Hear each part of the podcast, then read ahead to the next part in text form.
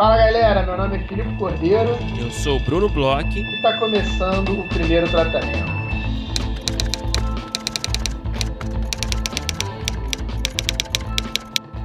Fala, Bruno! Tudo bem? Olá, senhor Filipe de Faria Cordeiro. Tudo bem? Como é que você está? Tudo bem, Bruno. Tô ótimo. É, animado aí, a gente já está recebendo os primeiros, muitos primeiros projetos aí das rodadas de negócios. Estou bem contente, essa época do ano é bem legal, é bom que a gente acaba tendo mais contato com a galera que acaba fazendo perguntas, conversando com a gente. Então, sempre que a gente tem contato aí com a galera que escuta, nos segue e tal, eu fico bem contente. É, então acho que vale a pena, inclusive, é, relembrar aí, a gente tem falado bastante nos podcasts, quem não ouviu os últimos podcasts, as inscrições estão abertas, vão até o final do mês. Exato, dia 30. Dia 30 de março, né? Todo mundo pode escrever dois projetos nas rodadas, a gente está bem ansioso aí para receber os, os projetos da galera. Exatamente, a galera tá mandando os projetos, né?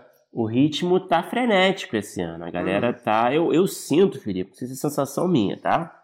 Mas eu sinto que a galera tá se organizando mais com nada. A gente falou tanto, é... né? A gente falou tanto que nos outros anos, esses primeiros dias, a gente recebia um, um uma inscrição. É, os primeiros duas. dias costumam ser mais, mais devagar, né? E esse ano. E dessa galera... vez a galera já tava com, na ponta dos cascos, né? Total, cara. Então eu acho que, porra, eu acho que é um acerto, né? Então parabenizo a galera aí que foi.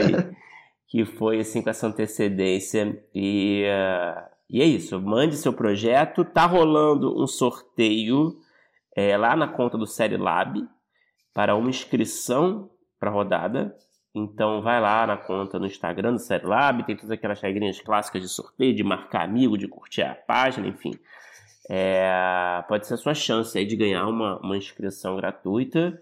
Vai até amanhã, dia 9 de março. O sorteio será feito dia 9, né? Então é uma chance aí de você conseguir um ingresso aí é, para a rodada. E Brunão, além da rodada, a gente também tem mais novidade, né? Temos, estamos cheios de novidade hoje, né? É, uhum. Temos aí um anúncio aí para fazer que é o seguinte: vamos abrir mais um ciclo do grupo de estudos com o nosso grande parceiro, o, o nosso grande intelectual do roteiro, o Guilherme Petri. É, vai começar mais um ciclo agora do livro A Arte da Escrita Dramática, de Lágio Zegre. É, vão ser nove encontros, olha só, são bastante encontros dessa vez. É, e o grupo vai começar no dia 27 de março. Então, primeiro encontro dia 27 de março. É, Para se inscrever, não tem mistério, é só se tornar apoiador, primeiro tratamento na Aurelo, na, na categoria Divina Amor, lá no orelo.cc barra primeiro tratamento. É, a partir do momento que você se torna apoiador, é só enviar um e-mail para a gente, o primeiro tratamento podcast.gmail.com, avisando que você quer participar do grupo, que você quer mais informações, enfim. E a gente conversa a partir daí. Não tem mistério, a gente está postando também hoje, mais tarde, ou amanhã, dia 9, nas nossas redes, é, fazendo um post oficial né, de anúncio do, do grupo de estudos, lá com uma artezinha, com as informações lá também. Então, para você é, não correr o risco de ficar de fora, certo, Felipe? Certo, e é, também é só relembrando que quem está inscrito aí nas rodadas de, de negócios pode né, se inscrever no, no, no grupo de estudos. Exatamente. O grupo de estudos ele fica um pouco mais longo né, do que as rodadas de negócios. Diferente das rodadas de negócios, ele não é só a inscrição do mês e você pode cancelar. Então, quem entrou aí no primeiro tratamento tem interesse no grupo de estudos, pode mandar e-mail para a gente é, manifestando o interesse. A gente também vai mandar e-mail para todos os inscritos, explicando, falando ali pelo e-mail que pode mandar. E aí a gente explica direitinho como é que é, porque depois, é, na Aurelo, se você não quiser cancelar, tem uma troca automática que já cai para o valor correto.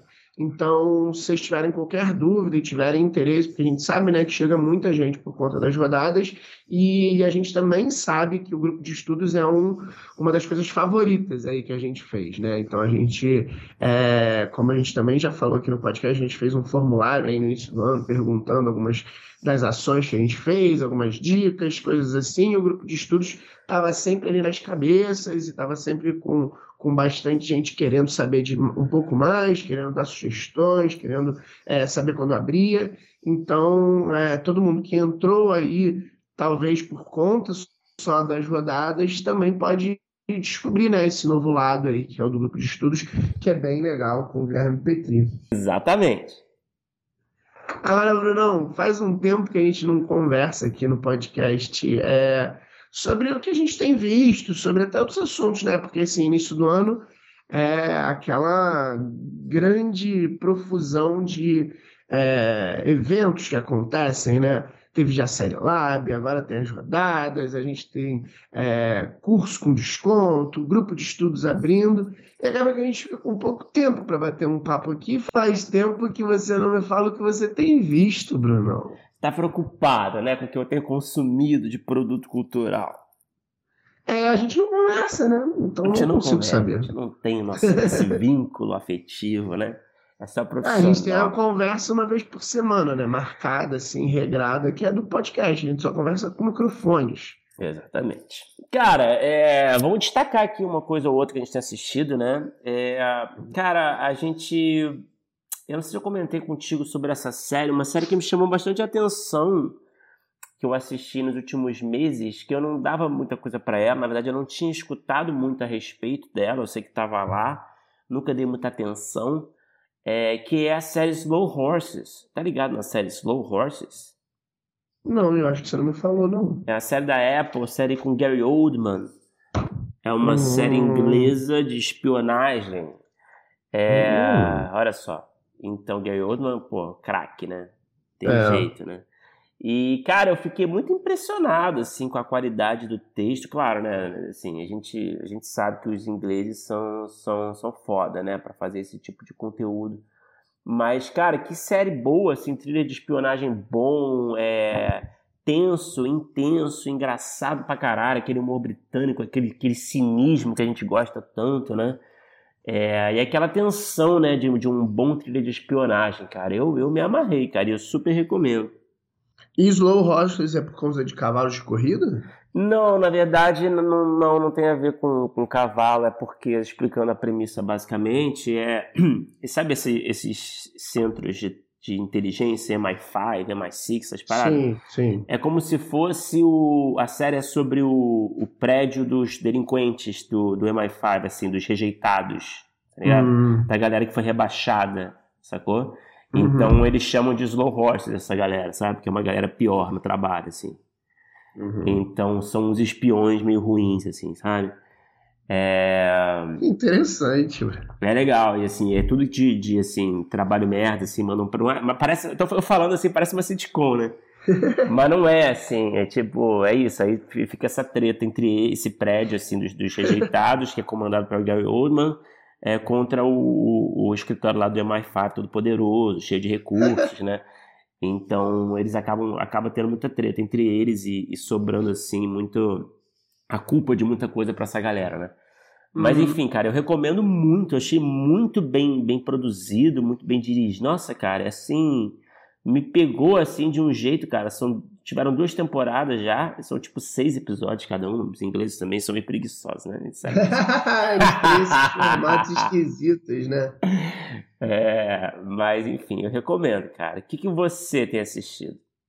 Cara, bom? Brunão, ultimamente eu tentei bastante coisa e bati muita coisa ruim, sabia? Eu, Tem, eu tenho até um destaque, mas eu queria falar sobre- rapidinho sobre duas coisas que eu fui, assim, querendo gostar muito e não consegui seguir, brother. E olha que uma tentei bastante. Eu tentei ver aquela O Paciente, sabe, do Steve Carell. Você não gostou? Cara, eu- em determinado momento eu simplesmente não aguentava mais, brother. Por quê? Eu, eu achei a premissa bem A interessante. gente conversou um pouco aqui, eu tinha assistido uns três episódios. Eu confesso que eu acabei parando também por circunstâncias da vida, assim, sabe? Quando Cara, é uma, é uma série que ela te obriga a parar. Eu, acho que ela é muito longa, muito longa. Quando eu fico vendo Mas os assim. episódios são curtos, né? É, mas ela é uma série que ela te deixa curioso. Ela, no início, ela te deixa muito curioso. É, eu tenho, inclusive, teorias, mas assim, quando. Ela acho que tem 10 episódios de 30 minutos, salvo engano, tá? E, sei lá, eu cheguei no quinto, sexto episódio, tava parecendo que eu tava vendo é, o segundo episódio de novo e de novo e de novo e de novo, porque tem Você isso, ela se passa meio- Tá. passa basicamente numa locação só, com dois personagens, Uhum. e aí é, eventualmente entra é, um outro personagem que é só pincelado, que não chega a ter uma trama, e, e aí ela vai ficando muito cansativa. Acha que é uma dinâmica que acaba ficando repetitiva, Cara, se esgotando. devia ter sido um filme, um filme de uma hora e meia. Pode crer. Pode Eles crer. fizeram uma série de 10 episódios de meia hora. A gente tá falando de 5 horas de conteúdo. Mas aí você largou no meio, é isso? Larguei. Tipo, é. assim, curioso e não aguentando mais. Dizendo assim, cara. Coisa, cara. Dormindo, não conseguindo mais ver os episódios. E a outra que eu tentei também, que é bem recente, que eu vi agora essa semana, é a História do Mundo Parte 2. Você ouviu falar dessa série? Cara, por alto. Cara da comédia? Por alto, sim, sim. É, então, é uma série do Mel Brooks, né? Sei. Ele, ele fez o filme, né? A História do Mundo Parte 1, que é um filme basicamente de sketch. E são umas sketches que lembram um pouco Porta dos Fundos. Na verdade, Porta dos Fundos é, se inspirou muito, né? Neles para Quando Porta dos Fundos faz essas sketches históricas, tem uma Sei. coisa meio Monty Python ali é, um pouco menos religião né, do que Monty Python, mas assim, é, pegar um momento histórico e fazer uma coisa bem absurda. Assim. Sei. E com então, um elenco tem, bizarro, né? Com um elenco bizarro. Muita gente do, do Saturday Night Live, algumas pessoas, muitos comediantes bem famosos, assim. É, mas achei chata pra caramba também. Vi os dois primeiros episódios, que eu acho que são. Tá onde isso? Desculpa. Os que estão. Tá na Star Plus. Tá, boa. Eu vou assistir. Tá na Star Plus. É, vi os dois primeiros episódios, mas assim, não, não curti os sketches. Achei que. Tá, todo mundo faz, né? eu tô, eu, tô, eu tô dando uma olhada aqui no elenco. É, é assim, Fred Armisen, Seth Rogen, Jack não, Black, Richard todo Kine, mundo. todo mundo. Mas aí, vou te falar, não. Teve. Eu, eu, são muitos sketches, né? Eu, eu acho que eu gostei de dois. É, achei, achei assim, meio fraco, e aí não sei se vou continuar vendo, acho que não. O negócio é que passa muito rápido, né? Então, assim, ali para botar para dormir, pode ser uma. Sim. Mas eu tenho um destaque positivo. Hum, finalmente, né? Puta que pariu, né, doutor Filipe? O povo quer saber coisa positiva da sua vida. Eu vi uma série documental de True Crime. Olha só. Que é House of Hammer. Tá ligado essa série? Ah, é sobre o, o, o ator Armie canibal. Hammer. Sim. Exatamente. É a série sobre a, a família e a vida do Armie Hammer, né? É, para quem não sabe, ele fez aqueles gêmeos Winklevoss no é, A Rede Social. Me Chame pelo seu nome, né? Fez vários Fez filmes. Me Chame pelo seu nome. É, eu acho que esses são os dois filmes de maior sucesso dele, porque ele fez vários outros filmes mas que não foram tão bem assim. Mas esses dois, assim, ele, ele teve muito destaque, não só os filmes, como a atuação dele, bom ator, mas é um predador sexual, é, com tendências canibais, e a Sei. grande... Uns defeitinhos, virada... né? Uns defeitinhos. É, é um, é um total alucinado, um total alucinado. Mas a grande virada da série, e aí eu não sei se você tá ligado, é que a família do Armie Hammer é toda Lelé da Cuca. E hum, é uma, uma família muito, muito, mas muito rica. É, o bisavô dele, ou o tataravô, agora não sei, era um oligarca russo que foi para os Estados Unidos, e aí tem várias questões sobre isso, eu não quero estragar para quem está vendo a série, porque ele foi numa época meio complicada né, para os Estados Unidos. É, e se tornou um barão do petróleo, então assim é, sei lá, nos anos 70, 80, era uma família que tinha 5 bilhões de dólares. E todos os homens da família são depravadaços. Então você vê. Isso, assim, cara, que, que, que, história louca, cara. É, to, não, todos, todos, todos. É um mais bizarro e maluco que o outro, até chegar no que virou um astro de Hollywood, e aí deu ruim. Tornou o caldo, sabe? É, então é muito interessante, porque assim, a, além de ter uma, uma parte muito atual, é, o Armie Hammer ele fazia umas coisas, isso não tem tanto problema, porque são coisas do primeiro episódio. Ele fazia uma espécie de, de, de sufocamento nas mulheres online, assim. Ele ficava mandando mensagem toda hora, cobrava se não respondia, botava localizador no celular das mulheres, sabe? Fazia um Find My iPhone para as mulheres que ele estava pegando, umas coisas assim é, é, bem loucas e que iam escalonando né, até as perversões dele. Mas aí, é, a, além disso, você vai vendo que é uma coisa é, ou de criação ou hereditária, sei lá. Sei. Uma parada muito maluca. E achei bem legal a série. Bem, Aonde bem legal. tá? Onde que tá essa série? Ela é da HBO Max, ela tá. tem três episódios ou quatro episódios, assim, ela, é, ela, ela é o contrário do paciente. Ela talvez pudesse ter até um pouquinho mais de episódios, mas ela é concisa ali, você vê pá, o que acontece com ele, família, outra pessoa da família de volta para ele, é, as mulheres que, que, que é, se envolveram com ele, muitas expõem, né? e elas abrem bastante os textos e fotos e tem umas coisas muito loucas, umas coisas assim que eu fico, cara, o que que leva esse cara a fazer isso? Tipo assim, também vou dar um outro mini spoiler aqui. Ele tinha um, um perfil, né, meio que entre aspas, verdadeiro do Instagram dele, além do é, verificado que ele fazia, né, a, a, a, os posts de é, tapete vermelho, coisas assim. E que, cara, ele simplesmente botava uns vídeos absurdos, assim, falando um monte de merda, é, se drogando. E, e, e, tipo assim, sei lá, no Instagram, sabe? É muito esquisito, assim. É, eu imagino que outras celebridades devam ter, mas, mas é muito louco, assim, porque essa necessidade de exposição de uma pessoa que já é super exposta, sabe? Mas recomendo, essa aí eu recomendo, essa foi uma das coisas mais legais que eu assisti aí nos últimos tempos, Bruno. Cara, é, é uma dica que eu certamente não esperava, cara. Realmente, cara, eu não vi ninguém falando ainda, quer dizer, eu já, já vi, assim, reportagens, assim, lá fora e tal, mas eu não vi ninguém comentando que tá assistindo, né? Pois é, mas... eu acho que eu, eu, eu, inclusive, eu tinha visto também meio que por alto e tinha passado, assim. E aí, é, eu tava vendo alguma coisa de, de true crime, assim, e, e apare, apareceu no meu algoritmo. Eu, ah, não sabia nem que já tinha estreado. Aí fui ver e é bem legal. Sim. Beleza, cara. Eu vou, cara, eu fiquei curioso com essas duas dicas aí. E é isso. Vamos, vamos assistir para debater sobre esse, esse, esse psicopata. Depois vai render um bom papo aqui.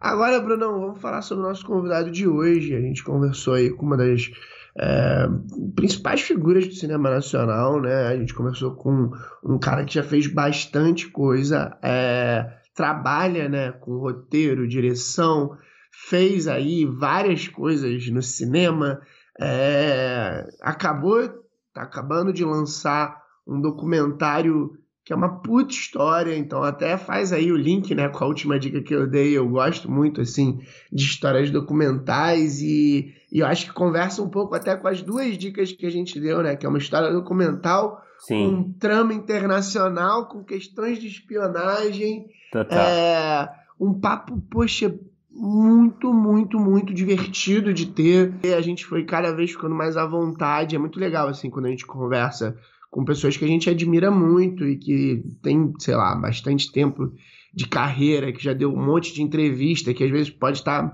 cansado e a gente vê que o papo vai indo para um lugar que a gente parece que vira quase amigo, assim. Pode ser até que só eu que tenha sido enganado é, pela simpatia. Talvez, talvez. Mas, mas, pô, foi um desses papos muito gostosos. Conta aí, Bruno, com quem que a gente conversou? Filipe, a gente começou com o José Joffili, que dirigiu e escreveu o documentário Sinfonia de Homem Comum, que a gente conversou muito a respeito, é o último trabalho dele, é, mais recente, né? E só para citar outros trabalhos é, do José, teve Olhos Azuis, O Achados e Perdidos, é, Soldado Estrangeiro, Quem Matou Pichote, enfim, muito projeto assim de, de diferentes décadas. Né? O José Joffre é um cara que tem uma carreira aí muito consolidada já há muito tempo, é, é um dos grandes nomes aí da história do nosso cinema, então foi uma honra conversar é, com o José e, e, e sugar um pouco assim é, de, de, de ensinamentos, de tudo que ele tinha a dizer. Cara, eu me amarrei, cara. Foi um papo. É sempre realmente, cara. É sempre legal, né? Conversar com gente que tá aí há muito tempo, tem, tem essa bagagem super rica, né? É, já fez tudo, né? Já fez, já dirigiu, escreveu, todo tipo de gênero. Então, enfim, foi ótimo, cara. Foi bom demais. Vamos ouvir.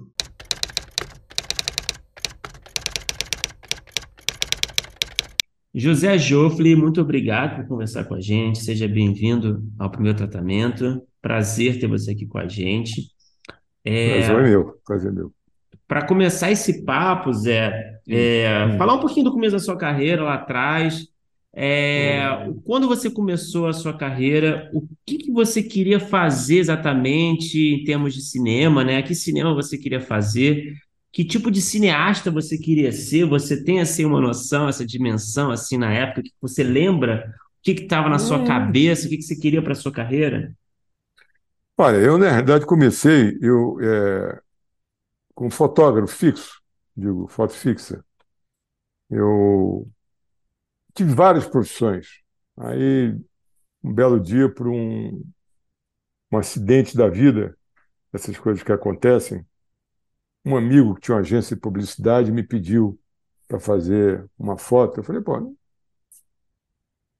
tudo bem, eu faço a foto. Aí eu fiz a foto e depois ele chegou lá no laboratório que a gente tinha e me pagou por ter feito aquela foto. Eu me surpreendi muito, viu? Depois não precisava ter, fiz isso aí.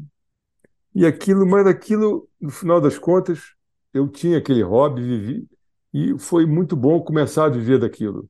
Disse, bom, então, se vão me pagar para fazer isso, eu posso largar o que eu estou fazendo. Eu estava na profissão muito chata, digo, entre outras profissões que eu tinha que tido. O que, eu... que, que, você fazia? Desculpa. É, não, meu pai tinha sido caçado, preso, e depois, quando foi solto, o único emprego que ele arrumou foi de, foi de corretor de seguro, corretor de seguros.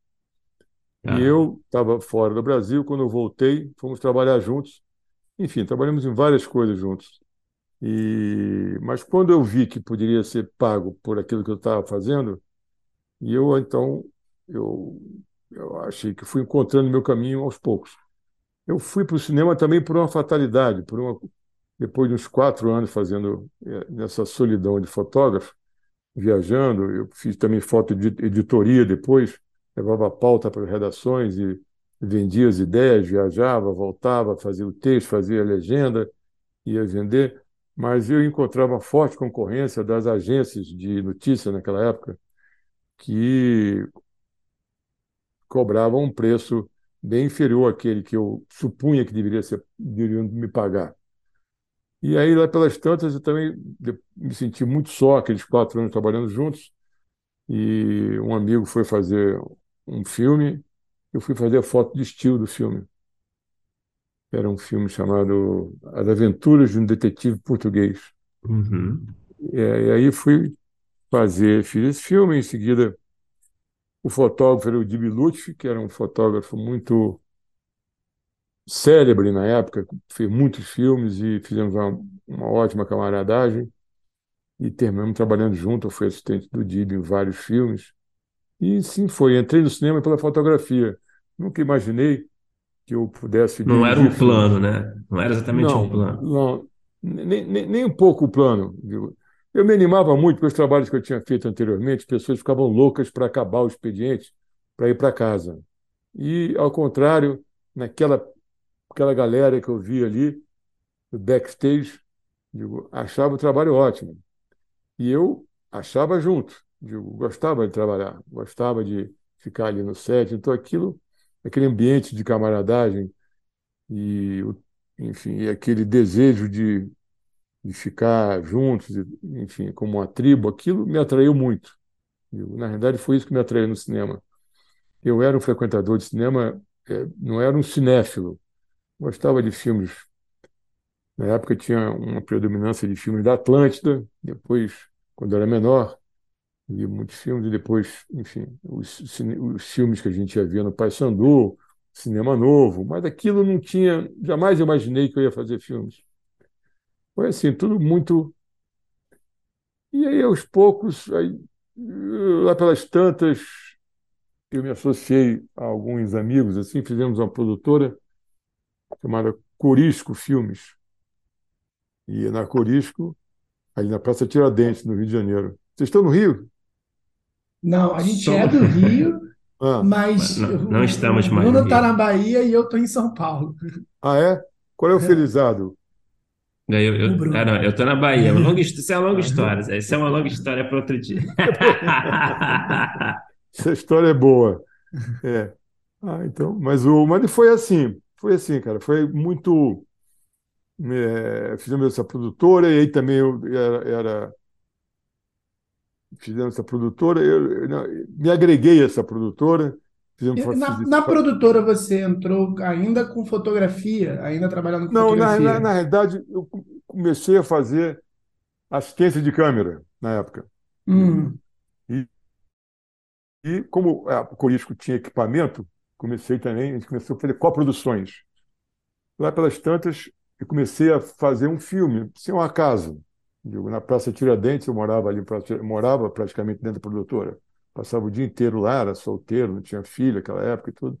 E passava o dia na produtora. Ninguém marcava reunião, não tinha negócio de agenda, vamos se encontrar. Gente se encontrava o dia inteiro. Era... E aí eu resolvi passar um carnaval, aliás, na Praça Tiradentes. Não sei se vocês conhecem a praça no Rio, a Praça Tiradentes, sim, ali no centro sim. da cidade. É. Uhum, uhum. E aí fui fazer um filme com um chapa meu, que era o Emiliano Ribeiro, também trabalhava em cinema, com a Nazaré Ohana, que era uma montadora, que era amiga nossa, e a gente foi fazer um filme sobre a Praça Tiradentes. Quando terminou o carnaval, a Nazaré e o Emiliano desistiram do filme. E eu fiquei com aquela bananosa na mão, aquele filme na mão. E, gente, o que eu vou fazer agora? E aí, enfim, o jeito que teve foi continuar a fazer o filme, digo. E e, enfim, aí foi, foi isso. Aí continuei a fazer o filme. Tinha um, tinha um Praça Tiradentes, 1977 é o nome do filme. Praça tá, 77. perguntar isso. Uhum. Então, é. então, esse foi o, o, início. Aí, em seguida, eu fiz um outro curta-metragem, aí um curta-metragem de ficção, chamado Alô Teteia, que era um curta de ficção. Eu, a gente estava fazendo um filme do Hugo Carvana, chamado Se Segura Malandro. O, e nesse, esse filme, Se Segura Malandro, foi um filme que aproximou muita gente. Elenco, equipe, era o primeiro filme de todo mundo. E o Carvana era muito agregador, e a, o filme era uma festa, me chamava Segura Malandro. Tinha um elenco. E aí, mas lá pelas tantas, no meio do filme, o Carvana sofreu um acidente horroroso. Carvana e a Marta foram para o hospital, a filmagem parou, o equipamento que estava na filmagem, o equipamento da nossa produtora, da Corisco. Aí eu tinha acabado de conhecer o Sérgio Rezende e a Marisa Leão, que eram dois, dois que estavam querendo fazer filmes também. E a gente, então, eu e Sérgio, escrevemos o roteiro de um filme chamado A Loteteia, que era um curta de ficção. E aí chamei o elenco do filme que eu estava que eu estava trabalhando, elenco, equipe, e a gente fez esse curta. A atriz era a Luísa Cardoso, o Anselmo Vasconcelos, o Edgar Moura era fotógrafo. Isso é nos anos 70, né? Anos 70 isso. Anos 70, anos 70, 75, tá. assim. Ah, sei, tá, beleza. Foi e aí também foi a primeira experiência escrevendo também. Foi, total, total experiência, total, total primeiro, total. A gente escreveu esse roteiro, não tinha experiência nenhuma, experiência zero. Mas o filme foi para Brasília, para o Festival de Brasília. Aquilo era um, para mim, foi uma aventura Espetacular. Lá em Brasília, é, um sujeito lá que é dono de um hotel viu o filme me falou: Pô, você não quer vir fazer um filme aqui em Brasília? Eu falei: Eu fiquei inteiramente. Aliás, esse, esse festival foi para mim foi uma, uma. Tinha cinco filmes. O único filme de ficção era o Loteteia. Eu, e o filme não ganhou nenhum prêmio. Eu fiquei, inteiramente arrasado. Eu falei, pô, tem oito prêmios, cinco filmes, eu não levo nada. É. Sabemos bem como é que é isso. Sei. É História é. da nossa vida, Zé. História da nossa vida. É, ainda tinha um detalhe: o filme era de ficção, e na época, é, o, esse departamento, esse gênero ficção, não tinha em curta-metragem, eram quase que proibidos. Você tinha que fazer filmes militantes, digo, ou filmes mais, digamos assim, mais é, mais relevantes, digamos assim. E o fato é que o filme de ficção não tinha na época. Era, a gente vivia ainda a ditadura, era um período. E era uma comédia, era uma comédia. É, enfim, por vários motivos. Aí esse camarada que chamou, a gente me chamou para escrever um roteiro, desde que se passasse em Brasília, que ele pagava o roteiro, ele tinha um hotel, me hospedava no hotel e ficava lá em Brasília escrevendo. Eu irresponsavelmente falei que sim, está ok, está combinado. Ah, mas daí eu falei, olha, mas eu quero chamar meu parceiro, que é o Sérgio Rezende, que ele escreveu junto comigo o roteiro desse curto que você gostou tanto. E aí chamei o Sérgio, fomos para o hotel dele lá em Brasília, para o hotel desse. Na verdade, me deu um branco, não estou me lembrando o nome do sujeito. Aí escrevemos um roteiro. Quando terminou o roteiro, o camarada leu e não gostou do roteiro. Mas era o que, que tipo de é que tipo de é, a gente sabe também.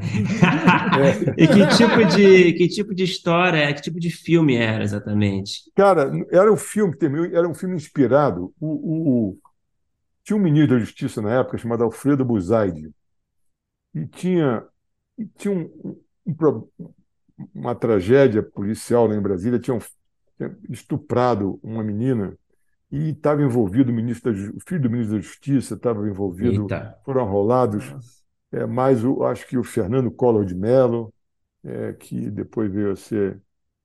Será que foi o Fernando Collor de Mello? Estou sendo responsável de falar isso, mas acho que foi. Enfim, o fato é que teve uma tragédia lá em Brasília e eu aquilo me inspirou desde o início a escrever o filme. Aí fizemos o, o roteiro, eu e Sérgio, naquele hotel, e o cara não gostou da história. Não gostou da história mas a Marisa Leão, que era casada com o Sérgio, já era produtora.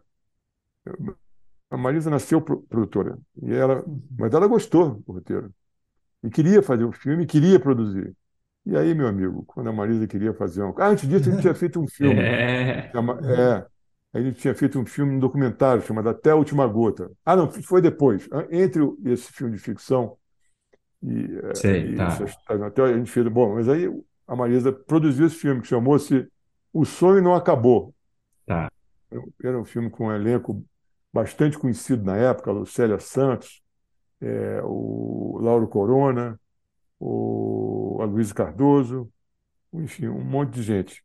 Eu, ficou, ficou, o filme ficou super legal. O Sérgio dirigiu, e aí tinha um outro parceiro que eu tinha conhecido num filme também que eu estava fazendo estilo, um filme do Jabô, que o Jabô fez, que era Tudo Bem tinha lá um parceiro que eu, uma pessoa de quem eu fiquei amigo desde aquela época, era o Jorge Duran. Ah. E, é, e o Jorge, então, também trabalhou nesse roteiro. Isso também adensou a camaradagem da gente, a amizade da gente. Enfim, essa, essa foi a semente. Esse filme do Carvana tinha muita gente que até hoje em dia é, com, que somos amigos até hoje em dia. Assim. Enfim, foi, foi o, a semente de muita coisa. Aí fez, o começo foi por, foi por aí, foi coisa mais ou menos por aí. Depois, essa produtora, a gente resolveu alargar os horizontes. A gente achou que estava muito sozinho, que tinha de tinha, que tinha outras produtoras que estavam sozinhas também, que a gente tinha de juntar todo mundo.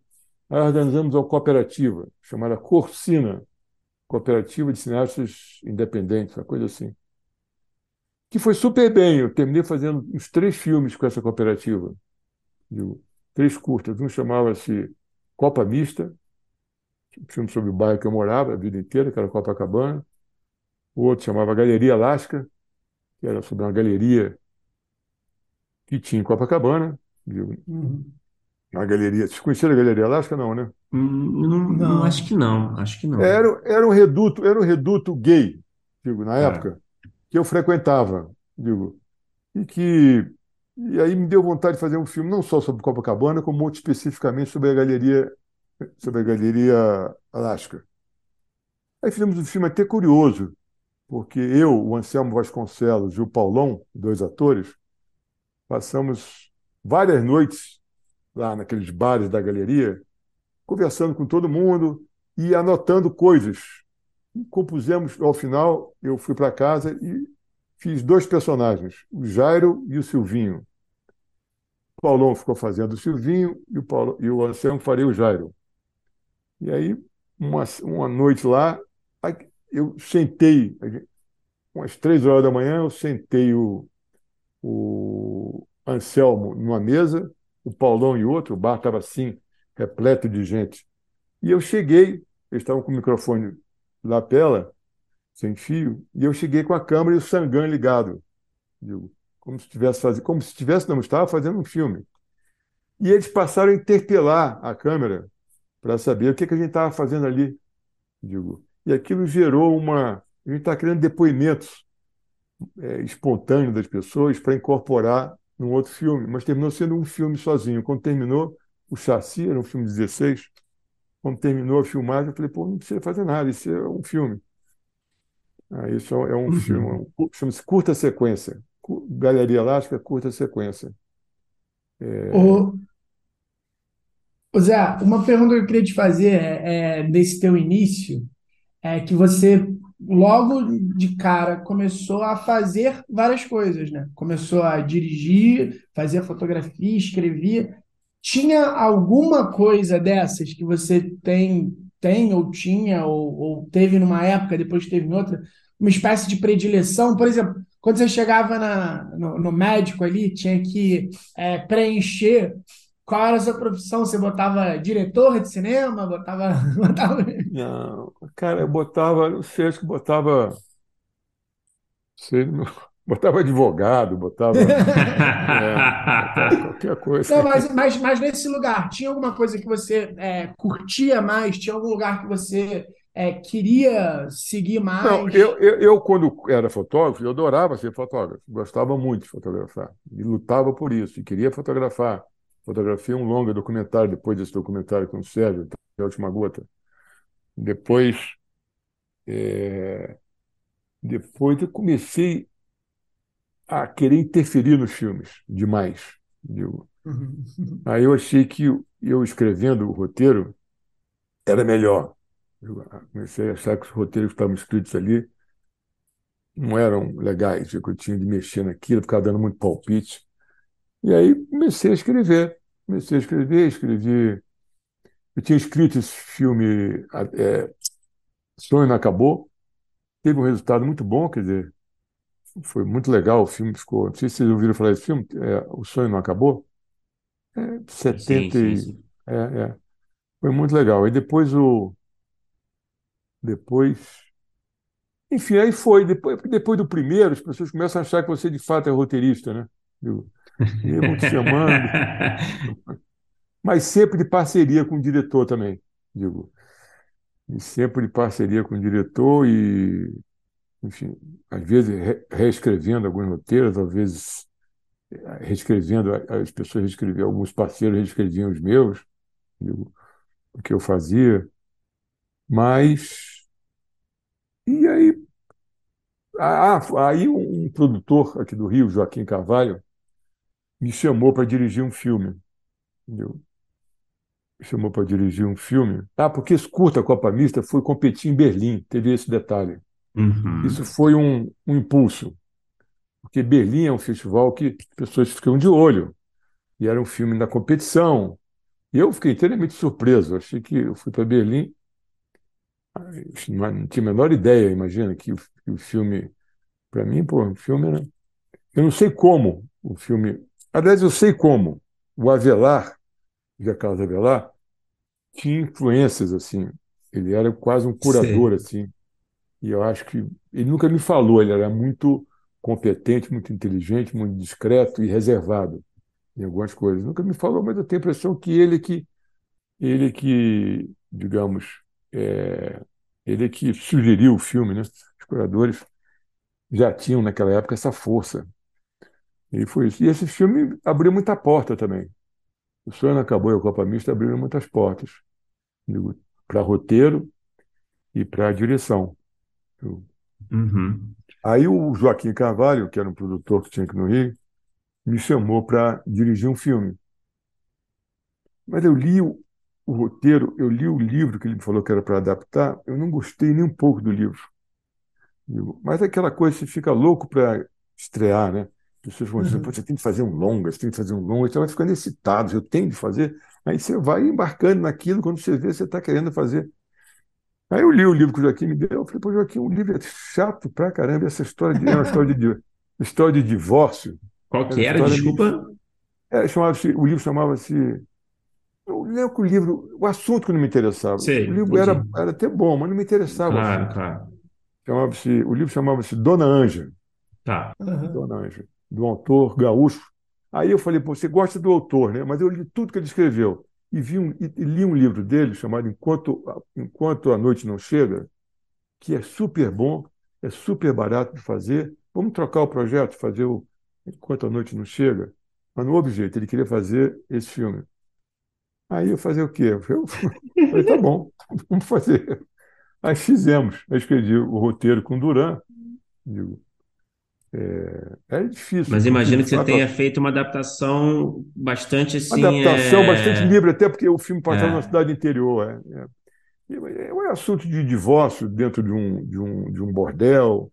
É, mas eu tive, de certa forma, muita liberdade para escolher o elenco. Pra, não, Esse não trabalho de adaptação muito. costuma te interessar? Assim, costuma ser um processo que, que, que te faz bem assim com o realizador? Ah, é bom, né? É bom ter, você ter um, uma. O cinema novo todinho se afirmou a partir da literatura produzida uhum. nos, nos, anos 30, né? De Graciliano Ramos, é, é, é, tantos, Mário de Andrade, enfim, é, Cláudio Dumont de Andrade, enfim, muita gente, Daltredisan. É, eu acho que eu adoraria, gosto, eu sempre procuro ler um livro e vejo se tem. Mais tarde eu adaptaria um livro um policial chamado Achados e Perdidos, muitos anos sim. depois. Gosto sim de ter um de ter um livro assim para me guiar. Gosto de partir de um livro assim. Gosto também de ter liberdade daquilo ser um ponto de partida, né? Outro dia eu vi um filme da aquele filme da da aqui, pariu. Da Denis Arcan, não, da, da cineasta que morou na África, cineasta francesa, Fez Beau Travail. Vocês conhecem esse filme, Beau Travail? É um filme de 97, eu acho. É. Eu revi o filme há pouco tempo, e aí eu, eu tinha visto no cinema. Aí revi agora o filme, em vídeo, e pude ir parando para ver. Essa moça morou na África há muitos anos, ela deve ter já uns 70 anos. E fez muitos filmes. Claire Denis? Claire Denis, Claire Denis. Claire Denis. A Claire Denis fez esse filme de 97. Uhum. Aí eu parei os créditos no, que estavam rolando no final e vi que o livro tinha sido uma adaptação, que o filme tinha sido uma adaptação de um livro. E eu fiquei, pô, aí via ser um livro do a letra pequenininha de crédito. Crédito roteirista como é que é, né? Sempre crédito pequenininho. É, rápido. É, letras tá miúdas. Tô, tô, brincando. Eu acho que o roteirista hoje em dia tem um tem muito mais é muito mais muito melhor avaliado do que era. Ah, com certeza, né? Acho que está longe do ideal ainda, mas com certeza, né? É, não, com certeza. E o livro era um livro que ela adaptou do Herman Melville, que fez o Mob uhum. Dick, né? Sim, sim. E o livro chama-se Billy Budd, o marinheiro, uma coisa assim. O Melville foi embarcado, foi marinheiro, né? Então ele escreveu muitos livros que passam em barcos. E ela pegou a história que se passava num barco, adaptou num, na África. Mas o triângulo é o mesmo. Mas achei tão interessante a adaptação dela, não só desse, com esse deslocamento, não, mas também de pegar um. Eu, eu, eu tenho um, um, Não sei se vocês conhecem um livro, um roteirista chamado Húngaro, um livro da década de 40 chamado Laszlo alguma coisa, Laszlo, Laszlo Egri, talvez, Laszlo uhum. Egri. É, o, é o, livro, melhor, o livro de roteiro que mais me influenciou. Assim. Na verdade, ele foca muito na premissa. Sobre o que é, que é o seu filme? Digo, qual é a premissa do filme? E o filme da, dessa, dela, da Claire Denis, era um filme sobre inveja. Digo. Mas o, o filme dela era sobre ciúme, mas o livro era um livro sobre inveja.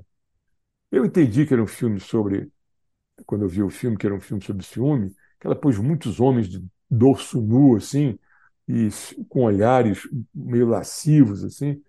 Eu, o, o filme é super interessante.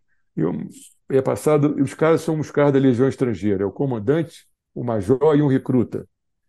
E quando esse recruta se alista, ele provoca o ciúme no major, que era o preferido do comandante. Uhum. Então ele arma, ela arma, ele arma, o Herman Melville, arma esse triângulo.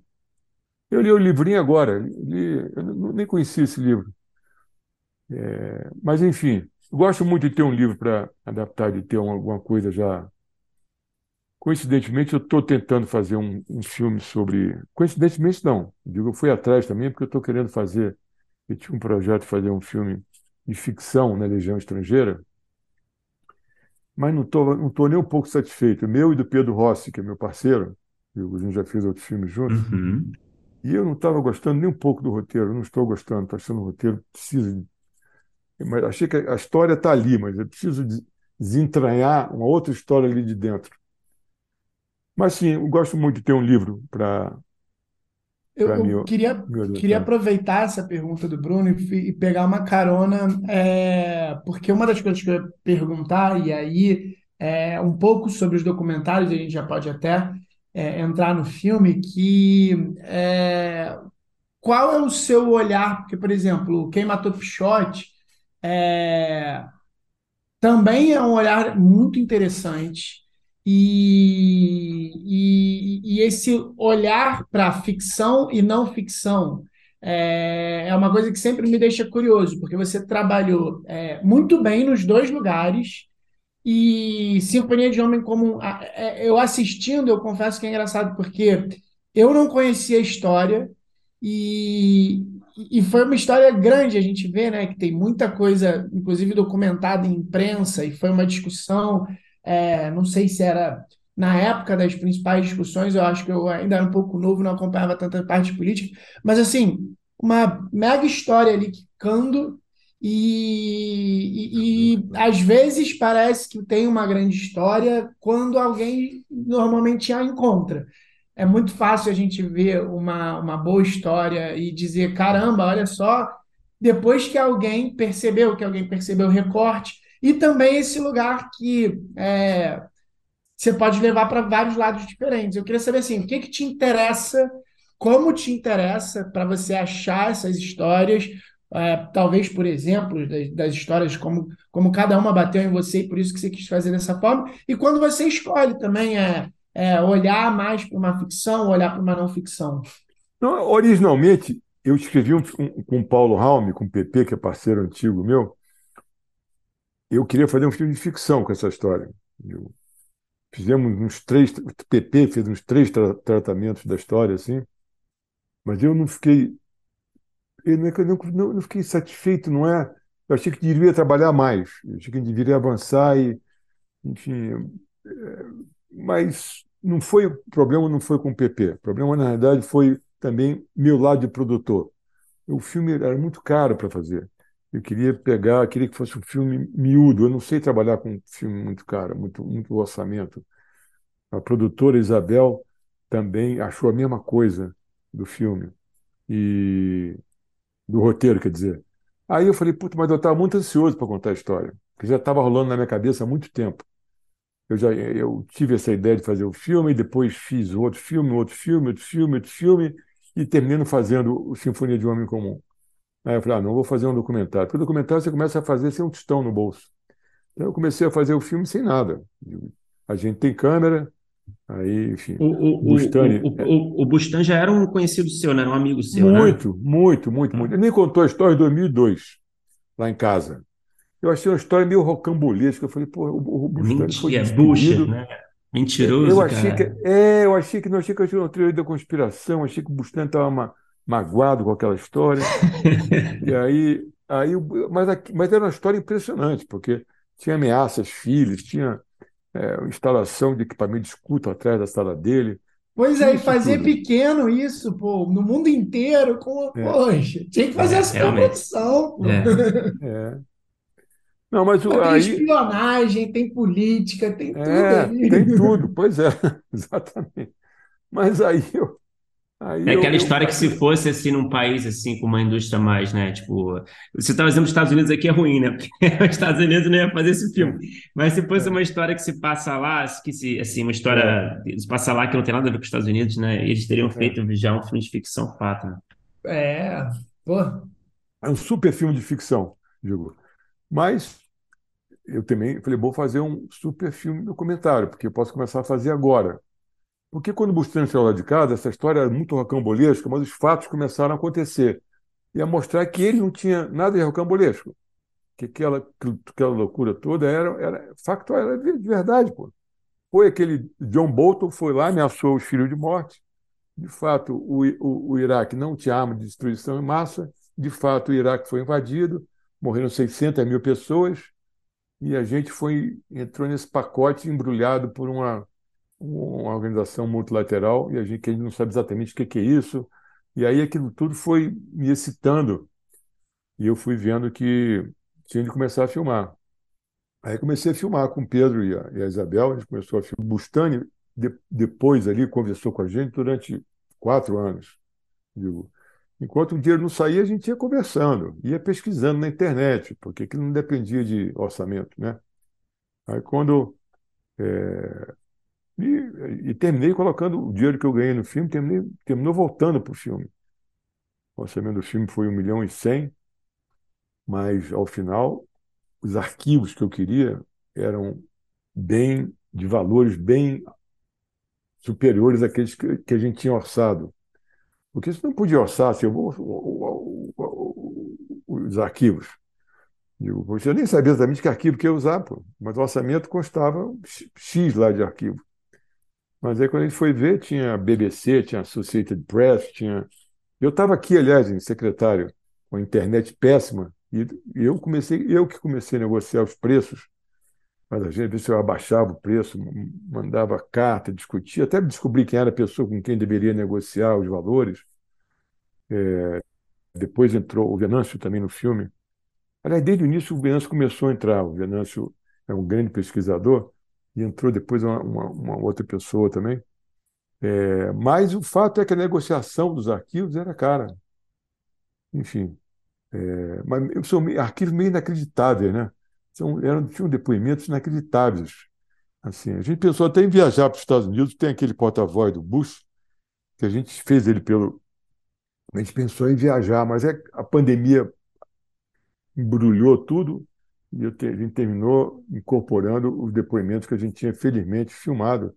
Da mesma forma, um inspetor-geral lá da ONU, que tinha é, fala, ah, o que o Bustani fez de errado foi não obedecer aos americanos falava coisas inteiramente. Falei, meu Deus do céu, o cara fala. É impressionante. E aí os arquivos também foram. A gente foi fez uma longa pesquisa de arquivo e foi se revelando também. É, isso tudo ao mesmo tempo que a Jordana ia montando o material. Aí era complicado, porque quatro pessoas escreviam, quatro roteiristas. Era o David Maia, a, o Pedro Rossi, a própria Jordana, que era montadora, e eu. E eu, como diretor, que consolidava as opiniões. Então a gente fazia reuniões pela, por Zoom, como estamos fazendo aqui agora, dezenas de reuniões por Zoom, e eu então consolidava todas as questões, mandava para a Jordana, a Jordana mandava um corte para mim, eu via aquele corte, fazia observações, voltava para a Jordana, fazia mais uma reunião daqui a dois meses com todo mundo. Foi um roteiro complicado trabalhar, mas, mas foi muito o resultado teve muito Quanto tempo no total, desculpa, Zé, de, do processo? Quatro anos. Assim, quatro anos. Quatro desde, A, da, desde aquela. Desde o dia que ele pegou gatilho... a câmera e foi lá. Tá. Isso. Desde o gatilho até a edição de som, que foi muito importante também, lá do Felipe Mussel. É... As pessoas, a gente fala de equipe de cinema, as pessoas acham que a gente é generoso. Não é, pô. É porque, de fato, o filme não existe se não tiver uma equipe. É diferente. Claro. De até eu fiz um filme aqui, né, onde eu tô, onde, nesse meio do mato onde eu estou aqui. Eu fiz um curta sozinho, fotografei, é mesmo? É, escrevi, é, um curta de 16 minutos, 17 minutos, 18, sei lá. Mas é um negócio uma com a câmera. Uma doc, doc, ficção? É um, meio um doc, meio um ensaio, um filme ensaístico, assim. Sei, eu, tá. tava, eu, eu, fiquei tão. Eu estava tão. É, tão carregado com Sinfonia de um Homem Comum tão carregado de, de obrigações que eu tinha, que eu me impunha para poder fazer o que eu queria, digo, que eu queria fazer um filme livre de qualquer qualquer paradigma, de qualquer intenção. É um filme sobre bichos daqui, sobre plantas, e ao mesmo tempo eu escrevi muito quando estava aqui. Então, aí tem um ensaio, na realidade. Mas era um pouco para desanuviar o peso que tinha fazer o filme assim. Ah, e depois daqui a gente ainda viajou para é, a gente viajou para a Holanda e pra, que eu tentava falar com a PAC lá, com a PCW, não conseguia. Ah, é AIA, né? AIA, eles, eles me embromavam. Ah, aí eu falei, sabe uma coisa? Vamos para lá, vamos para lá. Vai ter uma convenção da OPAC lá, a gente pega um avião aqui, a gente está com grana do filme, vamos para lá. Aí fomos para lá. Eu, a Isabel, o Dave, a Isabel não foi, não. Ah, foi o David, o Pedro e o Felipe. Acho que foi o Felipe, foi? Não me lembro. Não me lembro. Enfim, aí fomos para lá, para e lá a gente encontrou um amigo do. Um amigo do. Não, o Felipe não foi, não. Um amigo do Bustani, que tinha trabalhado com ele na época, o Bob Rigg, foi muito importante para a gente consolidar algumas questões também. Legal. É, mas o. Bom, misturou de estações, né? Falei tanto aqui. Eu vi uma entrevista hoje da Clarice Lispector. Vocês já viram? Hum, É uma que primeira saiu entrevista agora. dela. Sim, sim, Sa- Saiu agora é, na- no New Yorker. Aquele sim. biógrafo dela, como é que ele chama? Benjamin. Tá. Benjamin. Interessante a entrevista dela para burro. Entrevista que é feita em 1970 e poucos. É feita pelo Afonso Romano Santana e pela Marina Colasanti. Entrevista que acharam. É publicada na New Yorker, mas, mas tem uma. Mas o que que você achou assim de. O que que te, te chamou a atenção? Não, me chamou a atenção assim, que ela fala muito sobre o processo dela de, de trabalho, assim, que, que é curioso, assim, é meio caótico, assim. É, até como tradutora, ela não gosta, não gosta de ler o livro, ela, ela quer ir surpreendendo como tradutora, vai traduzindo frase a frase, digo, e processo de escritura dela também, depois de montar, escrever separado, um pouco como o Graciliano escreveu lá o Vidas Secas, né? É um Uhum. pouco assim, começou com a história da baleia, né? Que era um conto, aí depois vendeu a história da baleia e depois aí foi compondo o livro. Não, mas é interessante para quem escreve, é muito interessante escutar, Uhum. É muito interessante escutar, porque é tão, é tão difícil escrever, né? Tão difícil e, A e gente duro, né? sabe disso também. É, é muito difícil, duro, é Sim. muito difícil, duro. Mas, mas, Zé, só E, para a gente. é. Desculpa, conclui, pode concluir. Não, não, não, só isso, fala. É, aproveitando assim a- o, o tema de documentário, para a gente não perder esse tema aqui, que eu acho que tem Ah, muito a ser falado aqui com você, né? Você na sua carreira sei, fez muito, muita ficção, mas também fez muito isso, doc nos últimos anos. Você tem feito é, principalmente docs, né? É, é eu queria entender um pouco, claro, tem essa questão da grana, né, que é uma- costuma ser mais acessível e tal, né? Não é, depende assim de um orçamento astronômico para você realizar um doc. Eu acho que deve ter essa questão, né, para te fazer procurar mais esse tipo de projeto. Eu queria que você falasse um pouco disso, é mais a questão da grana, você está interessado mais em doc por alguma outra razão ultimamente? E também queria que você falasse um pouco assim é, das diferenças para você, assim, entre ficção e documentário no sentido de processo. É um processo que qual, qual dos dois assim te, te, é, te deixa mais satisfeito como realizador, assim? Você considera que é, a ficção é mais fácil ou mais difícil no sentido de desafios de contar uma história? Cada caso é um caso. Não, em termos de contar uma história, acho que todos os dois gêneros são iguais, né? Os dois contam história, os dois têm começo, meio e fim, se você quiser ordenar dessa forma. Ou tem fim, Claro. começo e meio. Enfim, aí depende de você, mas você tem que ter um começo, meio e fim. Ou não, ou ser um ensaio, como que eu fiz aqui. Mas É, é eu, eu vi você mais. falando, só, só, só aprove- só aproveitando aqui para te Ah, interromper, desculpa, eu vi você falando em alguma entrevista aqui no documentário, tá? A gente estava pesquisando, né? A gente pesquisa aqui. É. Eu vi você falando numa entrevista que, que o documentário tem uma vantagem, é uma vantagem, não sei se a vantagem é a palavra certa, mas tem um elemento do imprevisível, né? Que, que costuma surgir num processo que acaba pode levar o projeto para um, um caminho inesperado, assim. E a ficção não costuma, pelo que você falou, não costuma ter tanto espaço para o imprevisível, né? Não sei se isso afeta um pouco a forma de você enxergar isso, esses, esses dois formatos. Não, assim, uma coisa é verdade. Você, quando termina um documentário, hoje em dia eu sei tudo sobre organização multilateral. Não, tá? Como é da, como é da pessoa Já pode dar, você já pode dar entrevista como especialista na Globo News, né? Posso, posso, posso, sei tudo. De várias organizações multilaterais. É, é, e num ficção você termina exaurido, você fala muito. No documentário você escuta muito. No documentário também você aprende muito, né? Durante o processo você aprende muito sobre multilateralismo, sobre religião, sobre música, sobre os ofícios, que é um assunto que me interessava, sobre Legião Estrangeira, que é um filme que eu fiz, sobre- que a gente fez sobre enfim, é, você, aprende muito. Um filme de ficção, na verdade, eu tenho muito medo de escrever também. Eu tenho mais medo de, de escrever do que de filmar. Mas por quê? Porque, pela solidão, digo, Eu acho que escrever é um. É um acho, não, evidentemente é um. É muita solidão você escrever, né? Digo, e eu acho mais. Eu acho mais. Para mim é muito mais difícil escrever do que filmar. Digo, eu filmar, você está ali com 30 pessoas, um filme de ficção, você tem um assistente, você tem um produtor, você tem, você tem parceiros que estão tá ali. Escrever não, é você com você mesmo. Digo, eu, escrever também é o seguinte: ou você, você também não é um, você também não é um datilógrafo. Você não vai apenas datilografar a história do outro. Você vai escrever uma história que, né, que você que do, do outro, tudo bem, mas que te interessa e que você vai mergulhar ali, vai transformar ela de alguma maneira, vai ter uma contribuição sua. Eu acho meio uma divisão meio tem filmes que me até eu muito eu quero muito fazer uma ficção agora, por exemplo. Estou muito Estou querendo fazer, estou muito interessado em fazer um filme de ficção. É, eu fiz nesse, fiz duas séries de ficção. É, fiz uma série documental também. Viu? Mas a, a, a, a, ficção sempre me exauriu muito. Hum, tá. Eu também quero fazer um filme pequeno, não quero fazer um filme grande.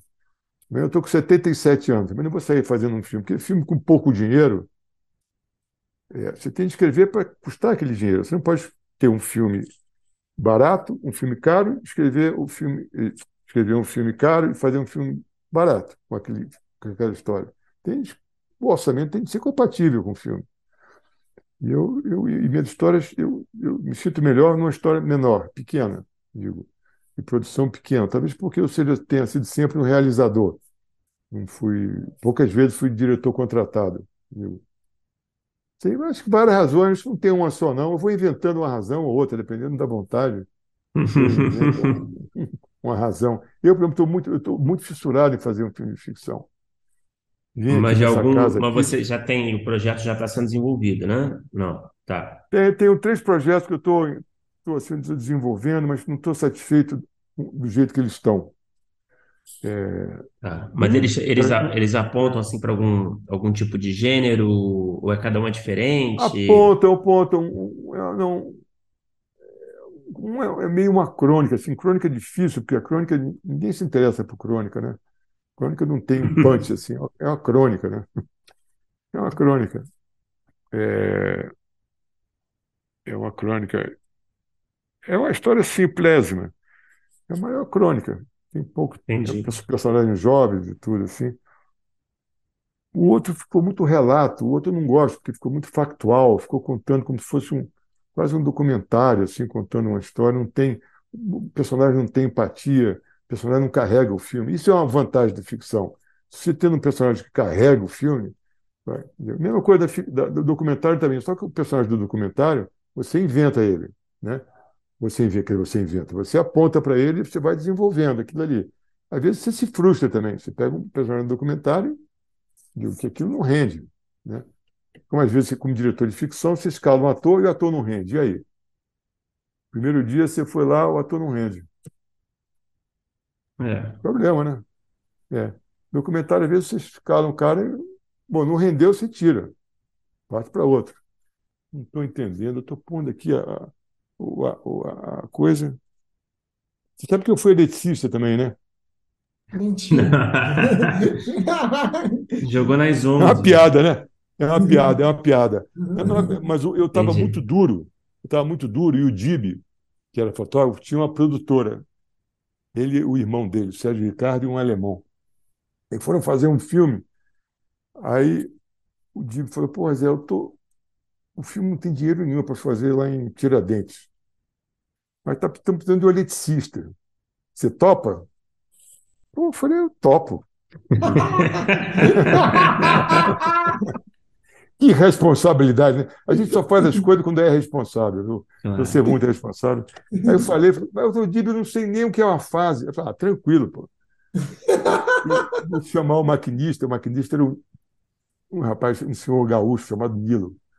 Nilo, mostra aí para o Zé como é que é, negócio de fiação aí, de cabo trifásico, cabo neutro. Aí, em duas horas, o Nilo me explicou como é que ligava, uma, como é que puxava um, um trifásico, como é que achava no quadro de luz, como é que fazia ligação, como é que fazia uma caixa de ligação, enfim.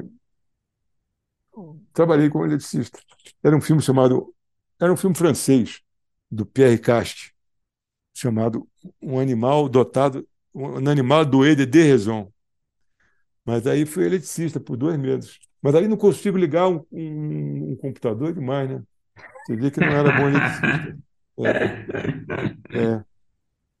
Bom, ainda tem aqui, eu tenho dois dedos de bateria aqui, mas dá, dá para a gente conversar à vontade.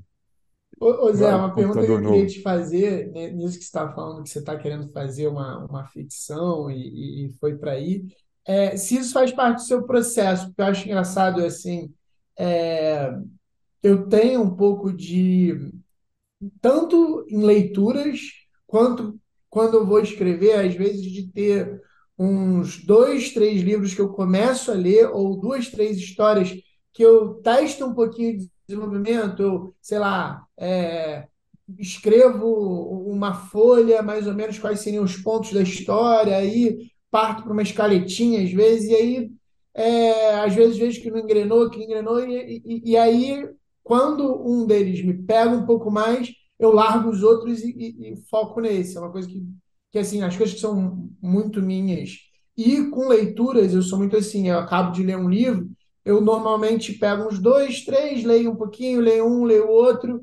Óbvio, quando não é livro é, de estudo, mas é. assim, é, ficções e tal, eu, eu pego, leio um, aí vejo qual que é. Até porque eu acho que tem umas coisas de momento, tanto para escrever quanto para ler. Não é nem porque eu acho que o livro é ruim, é, às vezes é o momento que eu estou para ler ou o momento que eu estou para escrever. Eu queria saber se isso é comum na sua, no seu processo, ou é agora assim, que está acontecendo isso contigo, que você está querendo fazer uma ficção, talvez porque você tenha saído de uma não ficção de quatro anos, e aí agora você está nessa. É, cara, eu, de fato, se eu inventar uma resposta, porque eu não tenho. Eu não, mas eu, eu, eu é, mas eu, mas eu, às vezes você tem a impressão que começa a entender alguma coisa, né? O, Antonioni tem um livrinho assim dessa grossurinha chamado Começo a Entender, que ele escreveu já tinha setenta e tantos anos. Às vezes me dá a impressão que eu começo a entender alguma coisa, porque cinema é difícil entender o que, que é, como faz. Fiz tanta coisa errada, errada, digo, ou digo, tanta coisa que eu. É... E eu acho que às vezes ambos os gêneros me ensinam muito, digo. É muito prazeroso você também aprender com as pessoas. Viu? E eu acho que o momento eu estou mais para conversar do que para sair na rua filmando. Digamos que é uma coisa quase física. Assim. É... O documentário exige você se jogue no meio da rua para fazer o documentário. Né? Tem até hoje tem um documentário que eu fiz, o Chamado de Deus. Aí hoje me, uma amiga, a Ju, me pede para ver o filme. Filme eu fiz em, fiz em 2001 filme é um documentário sobre religiosos. Na época eu estava muito impressionado como é que os, os bispos da Igreja Católica conheciam bem o Brasil, assim, e eram e se metiam dentro do Brasil profundo, né? O Pedro Casaldáliga, é, um monte de bispos assim muito bem formados que, me, que eu li eles em jornal em, e fui aí tinha um congresso do, de bispo lá em Itaici, da CNBB. Aí eu tinha um dinheirinho, pô, juntei um amigo, Nonato Estrela, fotógrafo, eu chamei um outro técnico de som, Silvio, e fomos para Itaici, para a reunião dos bispos. Eu não faria isso agora, entendeu? Pegar, um, partir para lá para Itaici para filmar. Eu prefiro fazer um filme de ficção, até do ponto de vista da, físico mesmo físico mesmo. Eu terminei, aliás, esse material todinho que eu filmei com os bichos, terminei jogando fora, não usei nada.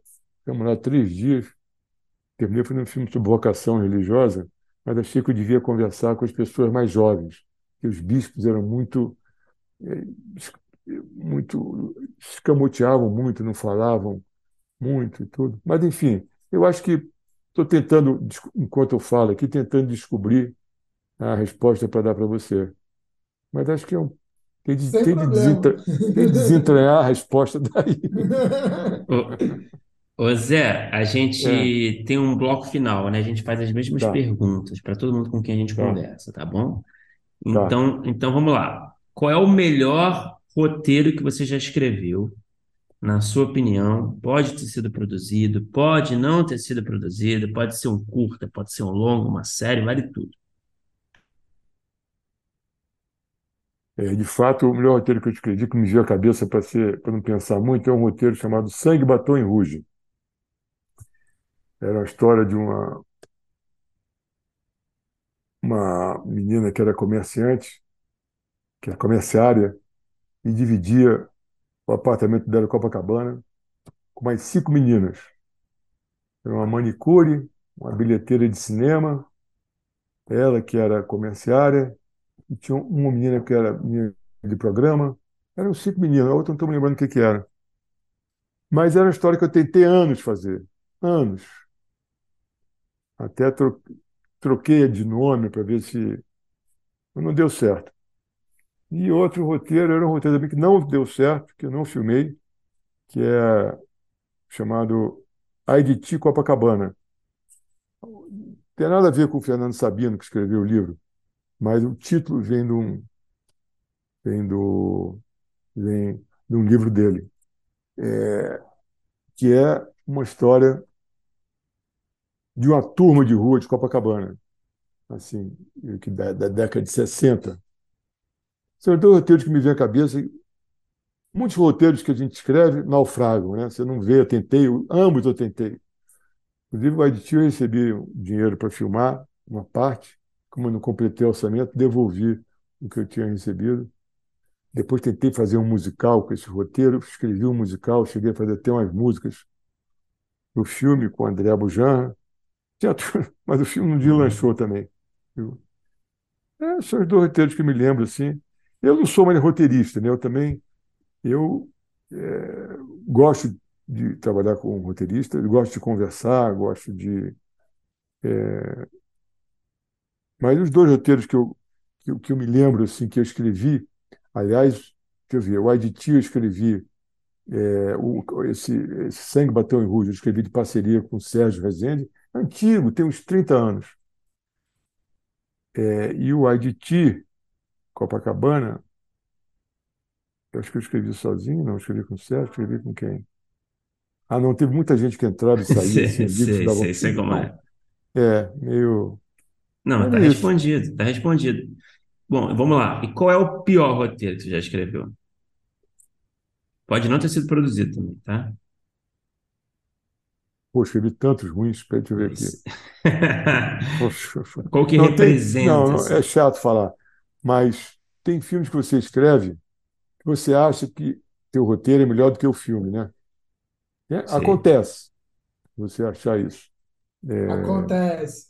Acontece. A gente também sabe. A gente acontece, também sabe. Acontece. Mas é um pouco, eu acho que a gente fica. É... Bom, então você vai lá e faz, digo. É não o que eu falava para mim. É. Se você acha que está ruim, então vai lá e faz, pô. Na verdade, eu comecei a dirigir muito por conta disso também. Eu ficava achando ruim, ficar achando, enfim. Mas o pior, eu escrevi muito roteiro ruim. Eu, eu, não, até não é nem ruim, porque é difícil você é difícil você avaliar as tuas coisas, né? Muitas coisas você aborta, né? Sai, você começa a escrever e não, e não, e não acontece, não avança, né? Acho que é preciso ter um pouco de tenacidade com as coisas. Você pegar e falar, bom, eu vou até o fim, mesmo que seja ruim, mas é, eu acho que eu vou até o fim, vou fazer até o, até o fim. Mas tem muito. Porque as coisas que param pela metade deixam meio frustrado, né? A Clarice Spector fala até uma coisa sobre isso hoje. Ela fala. Eu acho que eu comecei a escrever. Tinha uma colega minha de colégio que escrevia, que dizia que eu. e me acusava de não terminar nada, largar tudo pela metade. Aquilo meio que me obrigou a avançar e chegar no ponto final em tudo que eu fazia. Mas é um pouco isso, tem muito roteiro abandonado. Porque um poema você começa a escrever, você escreve, mas é uma página, é um. Ah. Já vai ali. Um o roteiro, roteiro requer uma disciplina, é, requer, requer uma disciplina muito é. grande, requer um esforço muito grande, requer. Você fica. vocês sabem, né? A gente fica muito inseguro, né? A gente fica. Eu dificilmente terminei um roteiro e falei, putz, essa história está muito boa, está muito bem contada, velho.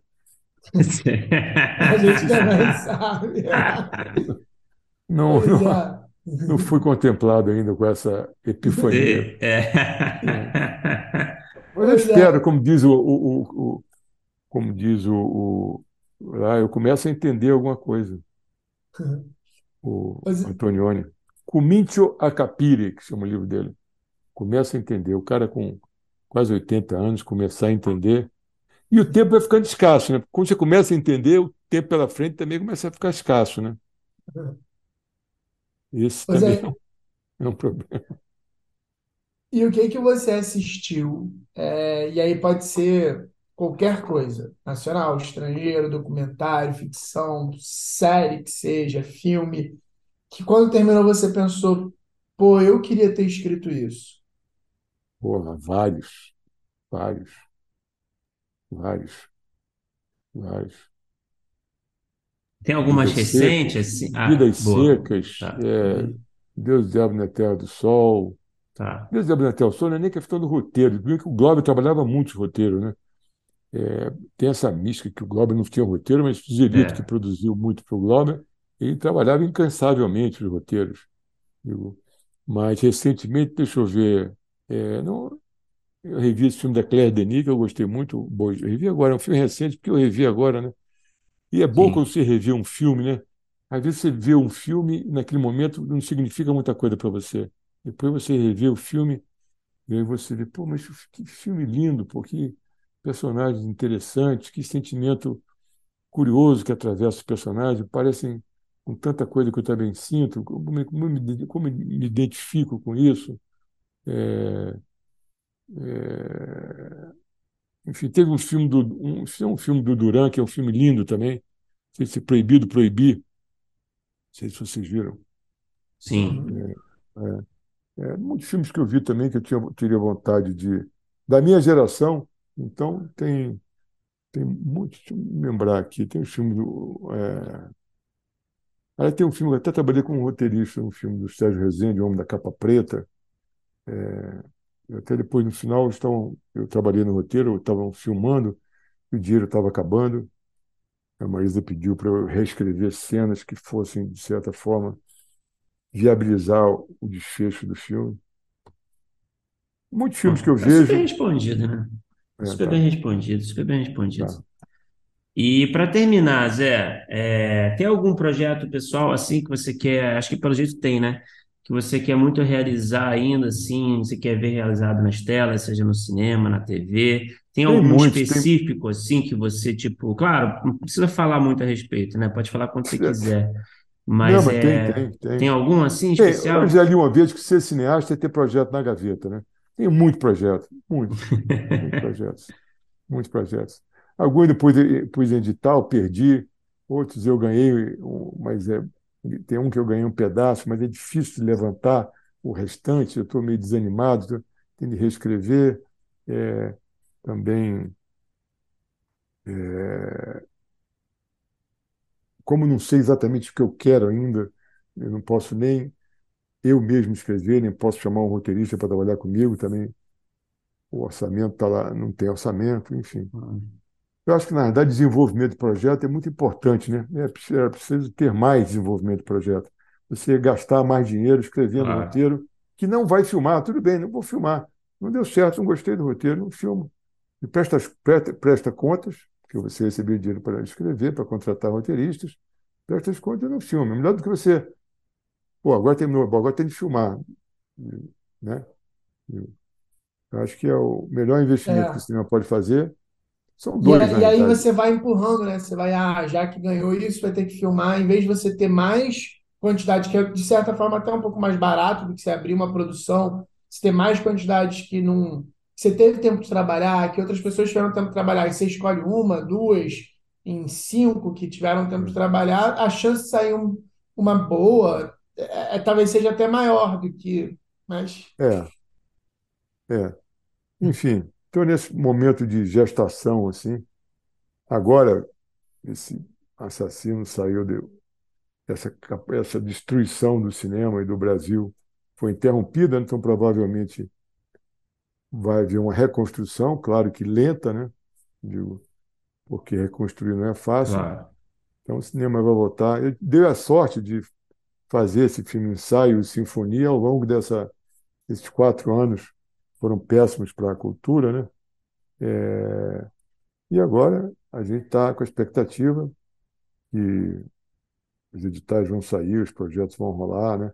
Mas é uma reconstrução longa. Então, enquanto isso, o que a gente tem que fazer é gestar alguns projetos, escrever, pensar, ler, fazer o que nos cabe nesse momento.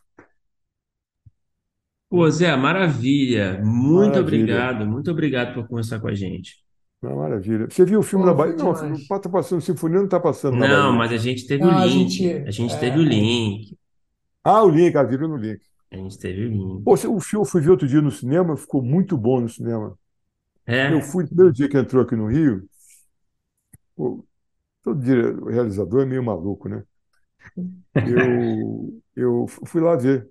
Não fui ver o filme todo. Esperei começar e falar ver como é que estava o som e imagem, mas fui com medo da imagem estar tá uma merda, do som estar é, tá uma normal, merda. Né? Puta uhum. que Entrei, abri a porta devagarinho, entrei. Está muito boa. Está muito boa a projeção, está bom, o som está bom. O som foi o Felipe Múcio que fez, ficou muito bom. O som está bem reproduzido, está bem. É, a mixagem também, o Abel Dato, ficou muito boa a mixagem dele. Gostei de ver o filme assim, na, na tela, eu não, não via um tempão, tinha visto na mixagem, né? Tinha visto, não é tudo verdade. Mas não é tudo verdade, eu nem vi também, não vi direito. Na verdade, vi só na época que estava finalizando. É muito bom quando você termina um filme, o filme sai pelo mundo afora, você não tem mais de ficar se preocupando com ele, né? Ele sai e falem mal, falem bem, vejam, não vejam, né? Saiu de São Paulo, uma pena, né?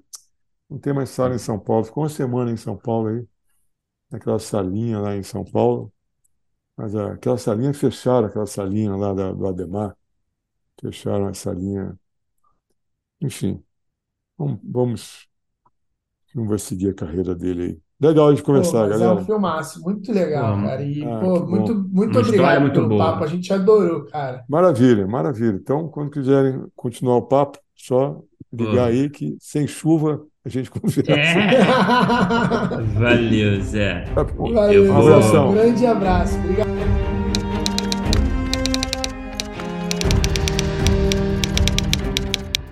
Opa, chegou até aqui? Muito obrigado por escutar. Conheça nossa campanha de apoio na Aurelo em escute.orelo.audio barra primeiro tratamento.